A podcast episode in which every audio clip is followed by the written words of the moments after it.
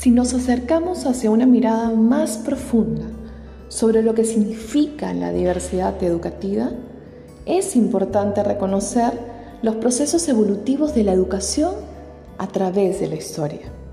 ya que estos podrían permitirnos explicar los cambios que se han ido originando en el desarrollo de la percepción del ser humano.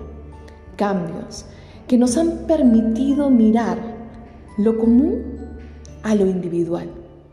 de lo distinto como normal a lo diferente como normal.